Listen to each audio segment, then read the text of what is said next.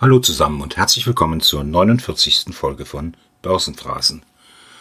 Heute ist Donnerstag, der 17. März 2022 und der übliche Disclaimer, das ist keine Anlageempfehlung hier, das ist immer meine private Meinung und heute geht es um Leoni.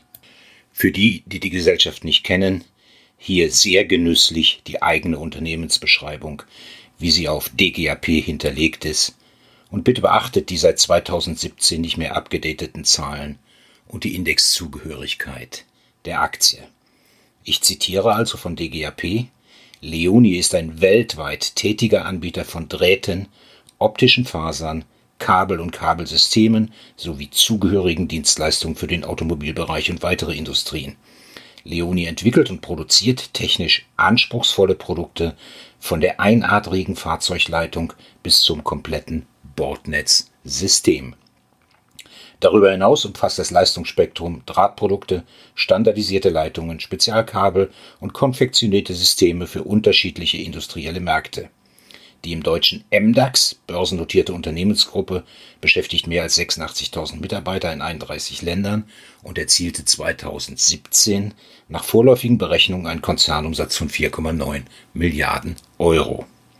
Soweit also die eigene Unternehmensbeschreibung. Also, um das nur mal klarzustellen, Leoni ist inzwischen längst aus dem MDAX abgestiegen und auch nicht mehr Mitglied im kleineren SDAX.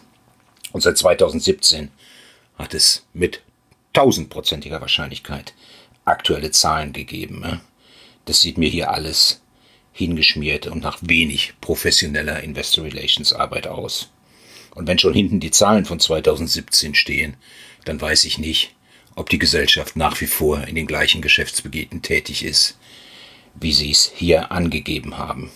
Und damit komme ich zur Meldung vom 14.03.2022. Die Meldung heißt, Leoni erwartet infolge des Krieges in der Ukraine negative Auswirkungen für Umsatzertrag und Free Cashflow in 2022. Vorstand der Leoni AG hat heute beschlossen, seine Prognose für das Geschäftsjahr 2022 aufgrund des Krieges in der Ukraine und der damit verbundenen wirtschaftlichen Auswirkungen anzupassen.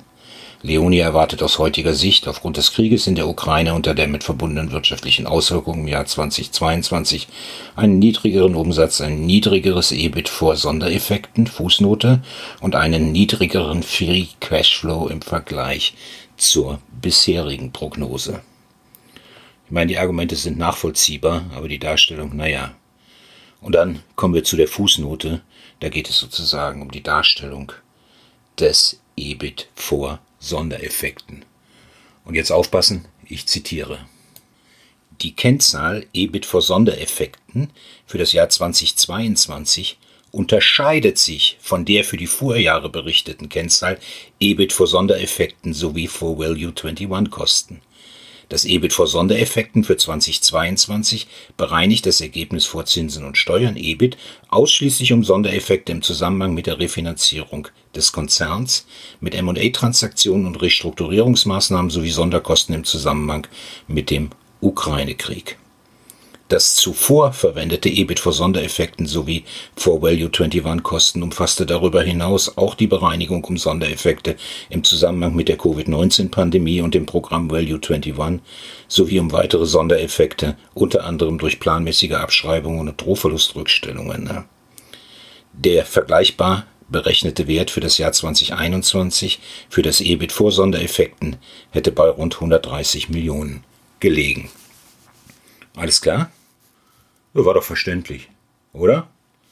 Naja, für mich eher nicht. Aber lassen wir mal den Markt entscheiden, ob er die Nachricht gut oder schlecht findet. Denn wir wissen ja, der Markt hat immer recht. Aktie reagiert auf die Meldung mit einem Minus von 4,2 Prozent. Aber klar, Gewinnwarnungen kommen nie gut an. Und damit habe ich eigentlich schon wieder genug gemäkelt für heute. Das war Börsenphrasen. Wenn es euch gefällt, dann abonniert diesen Podcast und hinterlasst gerne eine Bewertung im Podcast-Player eurer Wahl. Und wenn ihr Anregungen, Kritik habt, was man besser machen kann, dann schreibt mir weiterhin gerne Mails an podcast.börsenphrasen.de. In diesem Sinne, danke und schau bis zum nächsten Mal.